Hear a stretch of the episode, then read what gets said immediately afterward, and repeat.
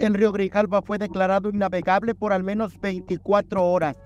El pasado domingo, cientos de prestadores de servicios sufrieron los estragos del fenómeno. Pues impactó mucho en la situación económica en lo que compete al sector turismo de aquí de, de Chiapa de Corzo. Sí, había muchísima gente, bastante gente porque estaba pues toda la playa, todo, todo. Casi a mitad de río llegaba la playa. Sí, había muchísima gente. La medida tomada por la Comisión Federal de Electricidad ante el cierre de las compuertas de la presa hidroeléctrica La Angostura tomó por sorpresa a los navegantes del Río Grande, que esperaban con ansias el fin de semana largo por la conmemoración de la Revolución Mexicana. A nosotros nos preocupó muchísimo porque ya ve que lo esperamos con mucha, con mucha ansiedad los puentes vacacionales y este es un puente vacacional bastante largo.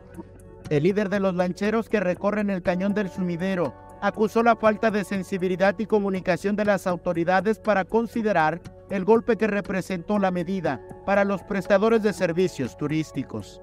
Porque nosotros sinceramente no teníamos ningún comunicado, únicamente nos mandaron por parte de la Secretaría de, este, Capitanía de Puerto un comunicado que Comisión Federal les mandó a ellos, diciéndole que tuviéramos cuidado porque iba a estar el, nivel del, río este, muy variable.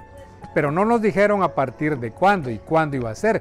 Nos preocupa porque puede ser un fenómeno muy frecuente que nos va a golpear no solamente a nosotros, los lugareños de, este, de esta ciudad mágica, de esta ciudad que pertenece precisamente, ya está contemplada como pueblo mágico dentro de la cantidad de pueblos mágicos que hay en el país y que, y que recibimos muchos turistas, entonces eso nos afecta. El presidente de la cooperativa Ángel Aldino Corso recordó el trabajo coordinado que anteriormente las autoridades realizaban ante eventualidades como la vivida recientemente.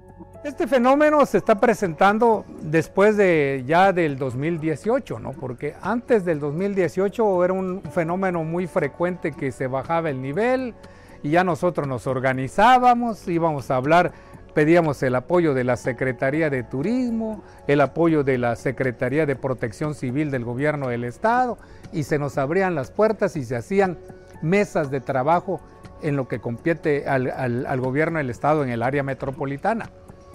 Y ahí se levantaban minutas, llegaba gente de Comisión Federal, gente de Conagua, funcionarios de la CONAN, funcionarios de, de, la Secretaría de, este, de, Marina.